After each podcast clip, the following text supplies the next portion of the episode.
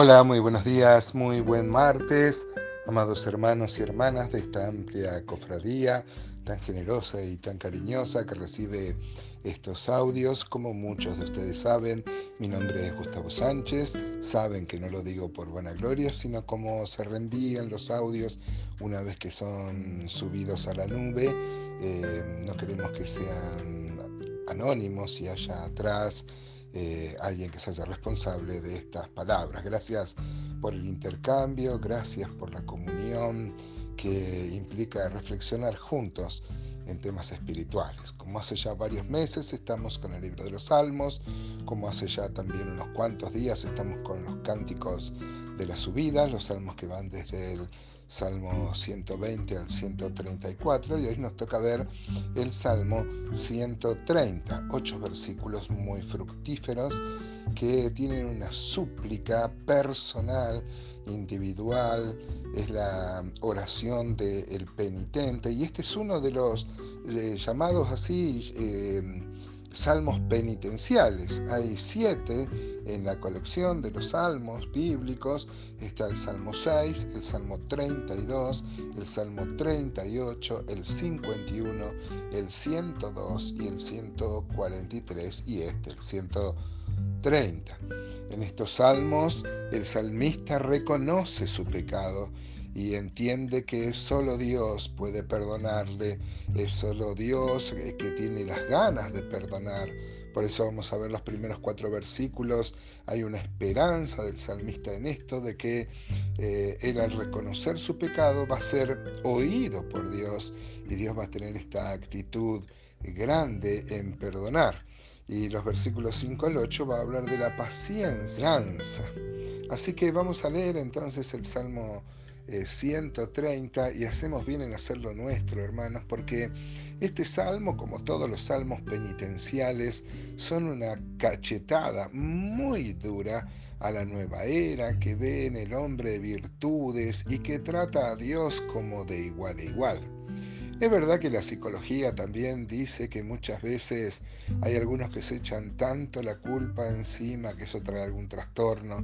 Bueno, puede ser, yo no soy psicólogo, pero el consejo bíblico siempre, siempre, siempre es reconocer nuestro pecado, no querer engañar a Dios, no querer disimular nuestro pecado. Nosotros somos muy duros en, acusar, en denunciar el pecado de los otros, pero muy condescendientes, muy perdonadores, muy este, ambivalentes con nuestro propio pecado. ¿no? Así que hacemos bien en tomar estas palabras de este salmo y hacerlas nuestras, hermanos, en nuestra comunión diaria con Dios. Siempre es bueno reconocer nuestro pecado y esperar en Dios, que es amplio en perdonar, que tiene ganas de perdonar y que tiene la capacidad de perdonar nuestro pecado y restaurarnos.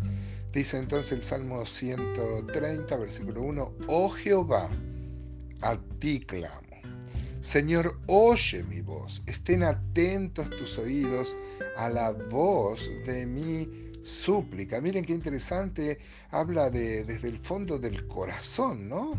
Habla como de las profundidades, es un clamor, parece desesperado de, eh, de el salmista. Esto, hermanos, la palabra desesperado puede sonarle ajena a muchos, pero es la desesperación que debemos tener nosotros en saber que estamos, somos pecadores, tenemos una capacidad eh, innata para hacer el mal. Vieron que a los hijos, cuando son pequeños, hay que enseñarles a que no mientan. Pero no hay que enseñarles a mentir, eso ya viene incorporado y prueba lo malo que realmente somos, ¿no? Yo suelo contar una anécdota que le escuché a Glenio Fonseca, él cuando nació su nena, dice que estaba en la nursery viendo a su bebé y al lado había una señora, una abuela, que estaba viendo al otro bebé que estaba al lado de la hija de Glenio, que era un varoncito, y entonces estaban ahí embelesados, como nos suele pasar como padres y como abuelos ante los bebés, ¿no? Y bueno, ahí estaba la hija de Glenio al lado de el nieto de esta señora. Y entonces esta señora lo mira a Glenio y dice, ay, son dos angelitos. Y entonces Glenio le dice, bueno, esta por lo menos es una víbora, conozco al padre.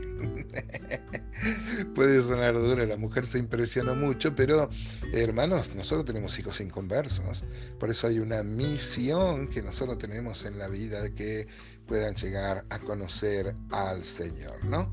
Bueno, así que seguimos leyendo, versículo 3 dice Jehová, si mirares a los pecados, ¿quién, oh Señor, podrá mantenerse? Claro, si solo mirara nuestro pecado, eh, eh, eh, ¿quién, si no fuera la actitud de Él de perdonar y de tener misericordia, como dice por ejemplo Daniel 9:9, dice, de Jehová nuestro Dios es el tener misericordia y el perdonar, aunque contra Él nos hemos revelado. Claro que sí, versículo 4 dice, pero en ti hay perdón para que seas reverenciado. En Él hay perdón, en Él hay misericordia. Misericordia es amor a la miseria, ¿no? En castellano. Y ese es el amor que tiene Dios por nosotros, pecadores, que no podemos salvarnos a nosotros mismos. Solo Dios puede salvar eh, a salvarnos de nuestro pecado. El único alivio, hermanos, que podemos tener para nuestra alma es la que viene del Espíritu, que reconoce en Dios su capacidad de perdonar y que reconoce que nosotros, hermanos, nada podemos hacer por nuestro pecado. Si Dios no nos salvare, no nos perdonare, estaríamos realmente, realmente perdidos. Claro que sí.